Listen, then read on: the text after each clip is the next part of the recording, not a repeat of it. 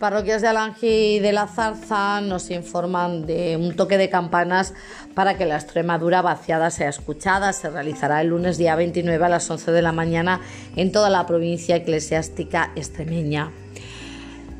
Extremadura es una de las regiones españolas que reclama especial atención. Basta comprobar algunos datos. Un 37,7% de la población vive en riesgo de pobreza, siendo la región con menos renta de todo el país y con 115.455 personas en la cola del paro.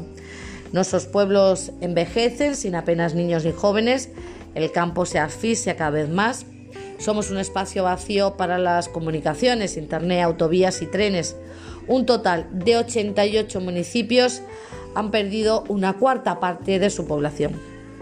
Los obispos extremeños están mirando esta situación con realismo, pero también con esperanza cristiana, que no se deja vencer por el pesimismo y desde su misión eclesial quieren dar respuestas positivas y también esperanzadoras a esta situación.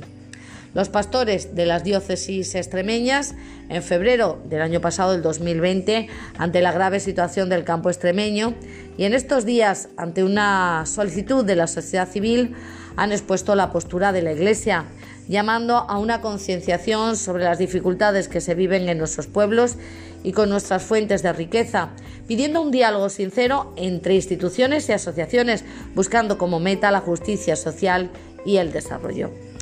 Por todo ello, el lunes eh, santo, 29 de marzo, nuestros pastores invitan a que las parroquias extremeñas se unan al gesto que ha demandado a la Iglesia la sociedad civil a través de la plataforma regional Extremadura Vaciada, que agrupa a plataformas y asociaciones que trabajan contra la despoblación.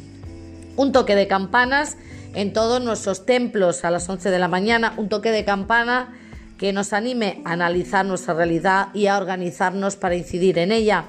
Unos desde la fe que mueve a trabajar por el reino de Dios y otros desde sus valores humanos. Y todos como parte de esta tierra que sufre, pero que tantos recursos tiene para salir de esta situación, que tantas capacidades puede poner en marcha, que tanto futuro tiene por construir. El lunes 29 a las 11 las campanas nos van a llamar a ponernos en pie y andar con esperanza.